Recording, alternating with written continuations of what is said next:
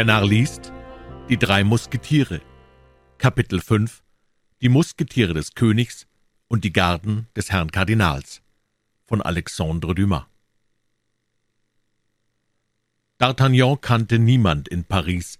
Er begab sich also zu dem Rendezvous des Athos, ohne einen Sekundanten mitzubringen, und wollte sich mit denen begnügen, die sein Gegner gewählt haben würde.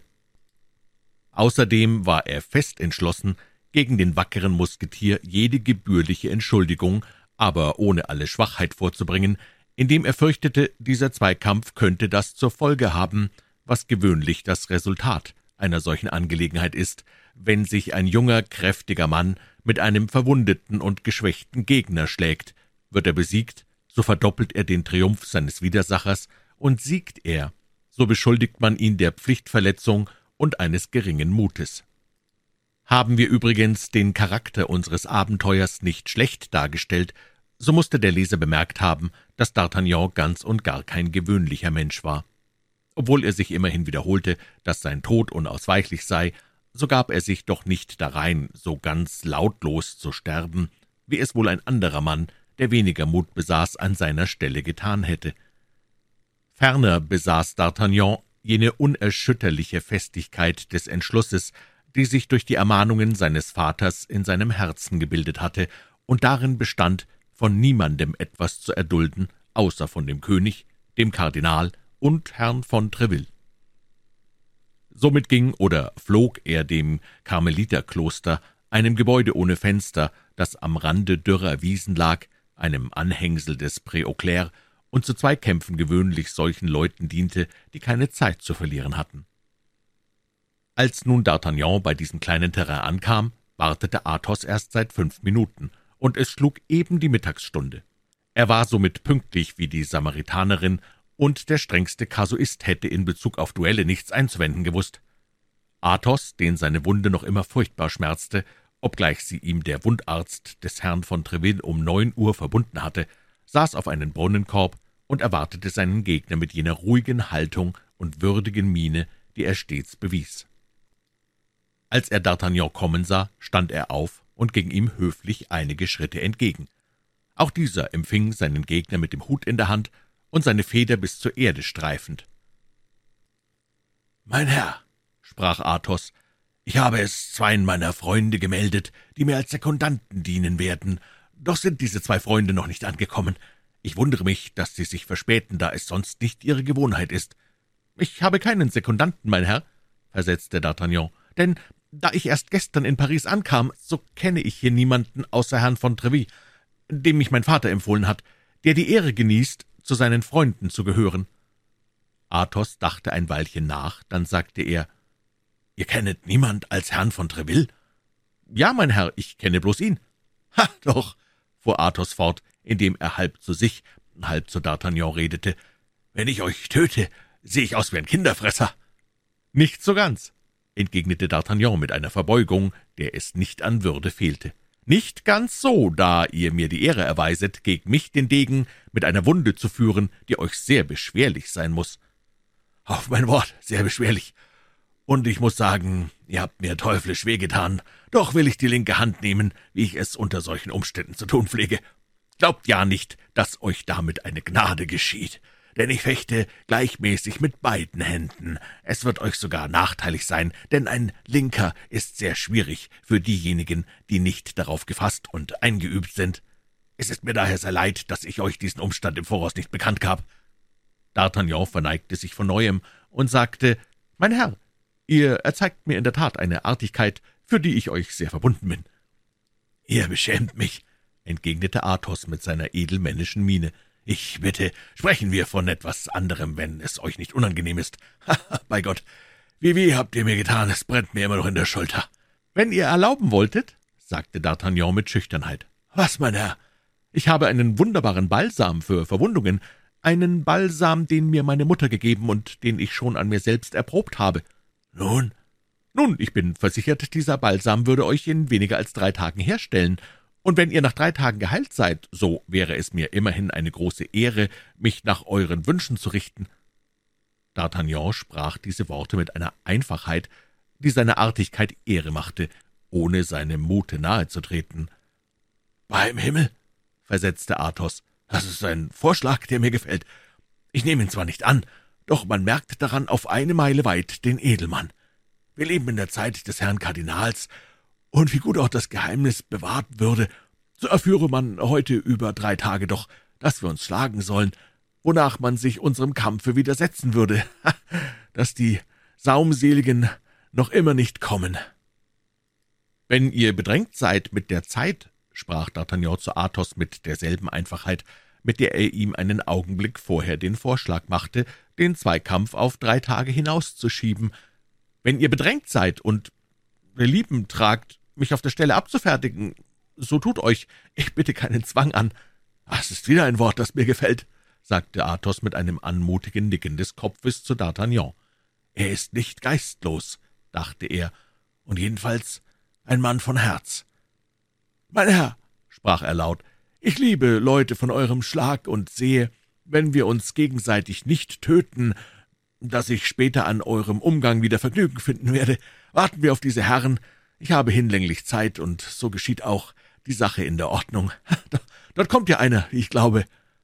Am Ausgang der Gasse Beauregard zeigte sich wirklich die Riesengestalt des Porthos. »Was?« rief D'Artagnan. »Euer erster Zeuge ist Porthos? Ja, ist euch das zuwider? Ganz und gar nicht. Da kommt auch der zweite.« D'Artagnan wandte sich nach der von Athos angedeuteten Seite hin und erkannte Aramis. Dann rief er in einem noch verwunderungsvolleren Ton als das erste Mal, »Was? Euer zweiter Zeuge ist Aramis? Allerdings, wisset ihr denn nicht, dass man niemals einen von uns ohne den anderen sieht und dass wir bei den Musketieren wie bei den Leibwachen, bei Hofe wie in der Stadt Athos, Porthos und Aramis oder die drei Unzertrennlichen heißen? Da ihr aber von Dax kommt und von Po, ich komme von Tarbes, fiel D'Artagnan ein. So ist es euch nachzusehen, dass ihr nichts davon wisset, sagte Athos. Meiner treu, entgegnete D'Artagnan. Eure Namen sind gut gewählt, meine Herren, und wenn mein Abenteuer einiges Geräusch verursacht, so wird es wenigstens beweisen, dass eure Vereinigung nicht auf Widersprüchen beruhte. Mittlerweile hatte sich Porthos genähert und Athos mit der Hand begrüßt. Als er sich dann gegen D'Artagnan wandte, war er ganz erstaunt. Nebenbei sagen wir, dass er sein Wehrgehänge gewechselt und den Mantel abgelegt hatte. »Ha!« rief er. »Ha! Was ist das?« »Ich schlage mich mit diesem Herrn«, sagte Athos und zeigte mit der Hand auf D'Artagnan. »Auch ich schlage mich mit ihm«, versetzte Porthos. »Aber erst in einer Stunde«, antwortete D'Artagnan. »Und ich schlage mich gleichfalls mit diesem Herrn«, sagte Aramis, der eben auf dem Platz ankam. »Doch erst um zwei Uhr«, sprach D'Artagnan mit derselben Ruhe. »Aber Athos, warum schlägst du dich denn?« fragte Aramis. »Meiner treu, ich weiß es selbst genau, er hat mir an der Schulter wehgetan. Und du, Porthos?« »Meiner treu, ich schlag mich, weil ich mich schlage«, antwortete Porthos errötend. Athos, dem nichts entging, sah über die Lippen des Gasconiers ein leises Lächeln hinschweben. »Wir hatten einen Hader in Betreff des Anzugs«, sagte der junge Mann. »Und du, Aramis?« fragte Athos. »Ich, ich schlage mich aus einer theologischen Ursache«, erwiderte Aramis und bat zugleich D'Artagnan mit einem Winke, er wolle den Grund ihres Zweikampfes geheim halten. Athos bemerkte, wie ein zweites Lächeln über D'Artagnans Lippen schwebte. »Wirklich?« sagte Athos. »Ja, ein Punkt über den heiligen Augustin, worüber wir nicht einig sind«, entgegnete der Gascogner. »Er ist offenbar ein geistvoller Mensch«, murmelte Athos. »Da ihr nun versammelt seid, meine Herren«, sprach D'Artagnan, »so erlaubt mir, meine Entschuldigungen vorzubringen. Bei dem Worte Entschuldigungen glitt eine Wolke über Athos Stirn hin, ein vornehmes Lächeln über Porthos Lippen, und ein verneinendes Zeichen war Aramis Antwort. »Meine Herren, ihr versteht mich nicht«, sprach D'Artagnan, indem er sein Haupt erhob, worauf in diesem Moment ein Sonnenstrahl spielte, der die feinen und kühnen Linien vergoldete. »Ich bitte euch um Entschuldigung, im Falle ich an alle drei meine Schuld nicht abtragen könnte, denn Herr Athos bat das Recht, mich zuerst zu töten. Das benimmt dem Wert eurer Schuldforderung viel, Herr Porthos, und macht die eure fast zunichte, Herr Aramis. Und jetzt, meine Herren, ich wiederhole es, entschuldigt mich, aber nur in dieser Hinsicht und nun ans Werk.« Bei diesen Worten zog D'Artagnan seinen Degen mit der ritterlichsten Gebärde, die man sehen konnte. Das Blut stieg ihm zu Kopf, und er hätte in diesem Augenblick den Degen wider alle Musketiere des Reiches gezogen, so wie er es tat gegen Athos, Porthos und Aramis. Es war ein Viertel nach zwölf Uhr, die Sonne stand im Zenit, und das zum Kampfplatz ausgewählte Terrain war der ganzen Tageshitze ausgesetzt. »Es ist sehr heiß«, sprach Athos, indem er gleichfalls seinen Degen zog, »und doch darf ich meinen Oberrock nicht ablegen. Ich merkte eben, dass meine Wunde wieder blute, und ich fürchtete, den Herrn zu belästigen, wenn ich ihn Blut sehen ließe, das er nicht selbst zum Ausfluss gebracht hat.« »Das ist wahr, mein Herr«, versetzte D'Artagnan und ich versichere euch, mag nun das Blut durch mich oder durch einen anderen zum Ausströmen gebracht werden, dass ich es stets mit Leidwesen einem so wackeren Edelmann entströmen sehe, somit will auch ich im Wams kämpfen wie ihr. Also auf, sprach Porthos, genug der Komplimente, bedenkt nur, dass wir warten, bis die Reihe an uns kommt. Sprecht für euch allein, wenn ihr solche Ungereimtheiten zu sagen habt, unterbrach ihn Aramis. Was mich betrifft, so finde ich das, was sich diese Herren sagen, recht wohl gesprochen und durchaus würdig zweier Kavaliere. Wenn es euch angenehm ist, meine Herren, rief Athos und nahm seine Stellung ein. Ich warte auf eure Befehle, sagte D'Artagnan und kreuzte die Klinge mit der des Gegners. Allein die zwei Stoßdegen hatten bei ihrer Berührung kaum noch geklungen, als sich an der Ecke des Klosters eine Kriegerschar von der Leibwache ihrer Eminenz zeigte, die Herr von Jussac anführte. »Die Garden des Kardinals!« riefen zugleich Porthos und Aramis.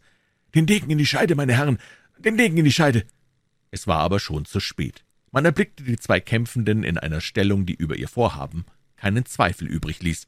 »Holla!« Schrie Jussac, indem er vorschritt und seinen Leuten ein Zeichen gab, dasselbe zu tun. »Holla, Musketiere! Also schlägt man sich hier, und wie steht es mit den Etiketten?« »Meine Herren von der Garde, ihr seid recht großherzig sagte Athos voll Ingrimm, denn Jussac war zwei Tage vorher einer von den Angreifern gewesen.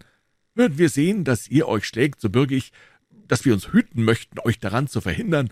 Lasst uns also gewähren, und ihr werdet eine Unterhaltung haben, die euch gar keine Mühe kostet.« »Meine Herren«, erwiderte Jussac, »ich erkläre euch mit großem Leidwesen, dass das unmöglich ist. Unsere Pflicht geht über alles. Steckt gefälligst die Degen ein und folgt uns.« »Mein Herr«, entgegnete Aramis, indem er Jussac parodierte, wir würden eurer hochseligen Aufforderung mit großem Vergnügen nachkommen, wenn es von uns abhinge. Doch ist das leider unmöglich. Herr von Treville hat es uns verboten. Geht also eurer Wege, das ist das Beste, was ihr tun könnt.« Durch diesen Hohn ward Jussac erbittert. Er sagte, »Wir packen also an, wenn ihr uns nicht Folge leistet?« »Es sind ihre fünf«, flüsterte Athos, »und wir sind nur drei. Wir werden abermals übermannt und bleiben auf dem Platze, denn ich sage euch, als Besiegter trete ich nicht wieder vor den Kapitän.« Athos, Porthos und Aramis näherten sich, während Jussac seine Soldaten in Reihe aufstellte. Dieser einzige Augenblick genügte D'Artagnan, seinen Entschluss zu fassen. War das einer der Vorfälle, die über das Leben eines Menschen entscheiden, so musste eine Wahl getroffen werden zwischen dem König und dem Kardinal, und er hatte gewählt, so musste er dabei verharren. Sich schlagen hieß wieder das Gesetz handeln, hieß seinen Kopf daran setzen, kurz es hieß sich einen höchst wichtigen Minister zum Feinde machen. Das sah auch der junge Mann ein, und wir müssen zu seinem Lob anführen, dass er nicht eine Sekunde lang Anstand nahm. Er wandte sich zu Athos und dessen Freunden und sprach, »Meine Herren, ich habe, wenn ihr erlaubt, an euren Worten etwas auszusetzen. Ihr habt gesagt, dass ihr nur drei seid, mich dünkt aber, dass wir unserer vier sind.« »Ihr gehört aber nicht zu den unsrigen«, entgegnete Porthos. »Allerdings«, antwortete D'Artagnan, zwar nicht dem Kleide, aber der Gesinnung nach. Ich bin im Herzen Musketier, das fühle ich, meine Herren, und folge dem inneren Zuge. Entfernt euch, junger Mann, gebot Jussac, der ohne Zweifel die Absicht D'Artagnans aus seinen Mienen und Gebärden erraten hatte. Ihr könnt euch wegbegeben, wir erlauben es. Rettet eure Haut und sputet euch. D'Artagnan rührte sich nicht vom Platze. »Ihr seid ausgemacht, ein vortrefflicher Junge«, rief Athos und drückte dem jungen Manne die Hand. »Auf, auf, ans Werk!« rief Jussac. »Auf!« sprachen Porthos und Aramas. »Hier heißt's handeln!« »Der Herr ist voll des Edelmuts«, sagte Athos. Doch bedachten alle drei D'Artagnans Jugend und fürchteten, er sei im Kampfe noch unerfahren. »Wir sind doch nur drei, darunter ein Verwundeter und ein Knabe«, sprach Athos. »Und doch wird es heißen, dass wir vier Männer waren.« »Ja, aber zurückweichen«, versetzte Porthos. »Das hält schwierig. entgegnete Athos. »Das ist unmöglich«, sagte Aramis. D'Artagnan begriff ihre Unentschlossenheit und rief, »Meine Herren, stellt mich immerhin auf die Probe, ich schwöre euch auf meine Ehre, dass ich nicht vom Platze weiche, wenn wir besiegt sind.« »Wie nennt ihr euch, mein Wackerer?« fragte Athos. »D'Artagnan, mein Herr.« »Nun, Athos, Porthos, Aramis und D'Artagnan, vorwärts!« rief Athos. »Gut, meine Herren, habt ihr euren Entschluss gefasst?« rief Jussac zum dritten Mal. »Allerdings«, sagte Athos. »Und, was habt ihr beschlossen?« fragte Jussac. »Wir werden die Ehre haben, euch anzugreifen«, erwiderte Aramis, indem er mit der einen Hand den Hut, mit der anderen den Degen schwang. »Wie, ihr wollt euch widersetzen?« rief Jussac. »Blitz und Wetter, ihr erstaunt darüber!« Und die neun Kämpfer drangen mit Wut in einer gewissen Schlachtordnung aufeinander ein. Athos nahm einen gewissen Kürsack auf sich, einen Günstling des Kardinals, Porthos kämpfte mit Biscarat, und Aramis stand zwei Kämpfern gegenüber. D'Artagnan hatte es mit Jussac selber zu tun. Das Herz des jungen Gascogners schlug, als sollte es ihm die Brust zersprengen, doch nicht aus Angst, davon hatte er keinen Schatten, sondern aus Ereiferung. Er kämpfte wie ein wütender Tiger, drehte sich zehnmal um seinen Gegner und veränderte zwanzigmal seine Stellung und seinen Platz.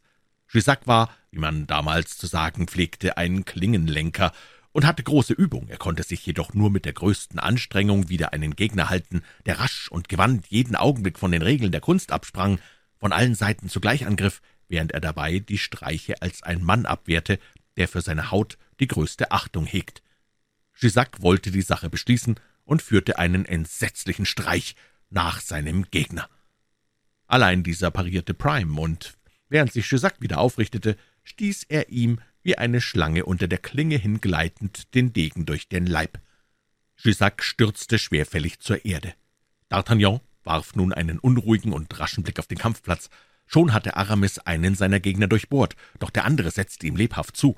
Aber Aramis nahm eine gute Stellung und konnte sich noch verteidigen. Biscarat und Porthos wechselten ihre Hiebe, Porthos bekam einen Degenstich durch den Arm und Biscarat mitten durch den Schenkel. Da jedoch weder die eine noch die andere Wunde schwer war, setzten sie ihren Zweikampf umso erbitterter fort. Athos, der von Cusack aufs Neue verwundet wurde, erbleichte sichtlich, doch wich er keinen Zoll breit, er nahm bloß den Degen in die andere Hand und kämpfte mit der linken. D'Artagnan durfte nach den damaligen Duellgesetzen einem anderen Hilfe leisten. Er spähte nach demjenigen seiner Gefährten, der seines Beistandes bedurfte, und sein Blick haftete auf Athos. Dieser Blick war im höchsten Grade beredt. Athos wäre lieber gefallen, als dass er um Hilfe rief, doch konnte er sich umsehen und mit dem Blick Unterstützung verlangen. D'Artagnan erriet ihn, tat einen Satz, fiel Cusack zur Seite und rief, »Auf mich heran, mein Herr, oder ich muss euch durchbohren!« Cusack wandte sich, es war Zeit. Athos, den bloß sein übermäßiger Mut noch hielt, sank auf ein Knie. »Bei Gott«, rief er D'Artagnan zu, »töte ihn nicht, junger Mann, ich bitte euch. Ich habe mit ihm eine alte Geschichte abzutun. Wenn ich genesen und wieder bei Kräften bin, entwaffnet ihn bloß und sperrt ihm den Degen. So ist's recht, ganz gut.« Dieser Ausruf wurde Athos erpresst durch Cusacks Degen, der zwanzig Fuß weit von ihm wegsprang. D'Artagnan und Cusack stürzten sich zusammen auf ihn. Der eine wollte ihn ergreifen, der andere sich seiner bemächtigen, doch kam D'Artagnan als der raschere, schnellere an und stellte seinen Fuß darüber. Cusack lief nun zu dem Manne hin, den Aramis getötet hatte, bemächtigte sich seines Stoßdegens und wollte wieder auf D'Artagnan eindringen. Doch auf diesem Wege begegnete er Athos, der während dieser augenblicklichen Pause Atem geholt hatte und den Kampf aufs Neue begann. Aus Furcht, D'Artagnan möchte ihm seinen Gegner erlegen. D'Artagnan sah ein, er würde Athos beleidigen, wenn er ihn nicht gewähren ließe. Einige Sekunden darauf stürzte Cusack wirklich zu Boden, die Kehle von einem Degenstich durchbohrt.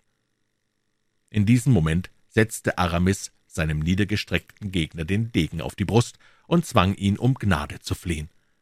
Noch waren Porthos und Biscarat übrig. Porthos machte während des Kämpfens tausenderlei Paralereien, indem er Biscarat fragte, wie viel Uhr es wohl sei, und ihm gratulierte wegen der Kompagne, die sein Bruder bei dem Regiment Navarra erhalten.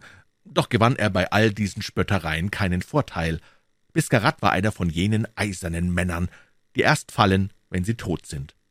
Indes musste man ans Ende kommen. Die Wache konnte heranrücken und alle Kämpfer verhaften, verwundet oder nicht, Royalisten oder Kardinalisten. Athos, Aramis und D'Artagnan bedrängten Biscarat und forderten ihn auf, sich zu ergeben.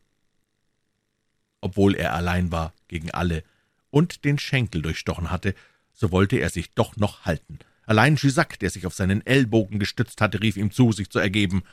Biscarat war wie D'Artagnan ein Gascogner. Er stellte sich taub, lachte, und indem er mit seiner Degenspitze eine Stelle auf dem Boden bezeichnet hatte, zitierte er einen Vers aus der Bibel. »Hier wird Biscarat sterben, der einzige aus denen, die bei ihm sind.« »Sie sind aber vier, vier gegen dich. Hör auf, ich befehle es dir.« ah, »Wenn du es befiehlst, so ist es etwas anderes«, entgegnete Biscarat. »Ah, du mein Brigadier bist, so muss ich gehorchen.« Er tat einen Sprung rückwärts, zerbrach seinen Degen über dem Knie um ihn nicht ausliefern zu müssen, schleuderte die Stücke über die Klostermauer, pfiff eine Arie und kreuzte die Arme. Der Mut wird immerhin geachtet, selbst bei einem Feinde. Die Musketiere begrüßten Biscarat mit ihren Degen und steckten sie dann in die Scheide. D'Artagnan tat desgleichen, sodann trug er mit Hilfe Biscarats, der allein aufrecht geblieben war, Gisac, Cusac und jenen Gegner des Aramis, der nur eine Wunde bekommen, unter den Säulengang des Klosters. Der vierte war tot wie schon gesagt wurde. Hierauf läuteten sie die Glocke und begaben sich, nachdem vier Degen über fünf den Sieg errungen, wonnetrunken nach dem Hotel des Herrn von Treville. Man sah sie Arm in Arm gehen, die ganze Breite der Straße einnehmen und jeden Musketier, dem sie begegneten, herbeirufen, so dass zuletzt ein völliger Triumphzug daraus wurde. D'Artagnans Herz schwamm in Wonnetrunkenheit. Er schritt zwischen Athos und Porthos und drückte sie sanft an sich, als er über die Türschwelle im Hotel des Herrn von Treville trat, sprach er zu seinen neuen Freunden. »Wenn ich auch noch nicht wirklich Musketier bin, so bin ich doch mindestens schon als Lehrling angenommen, N nicht wahr?«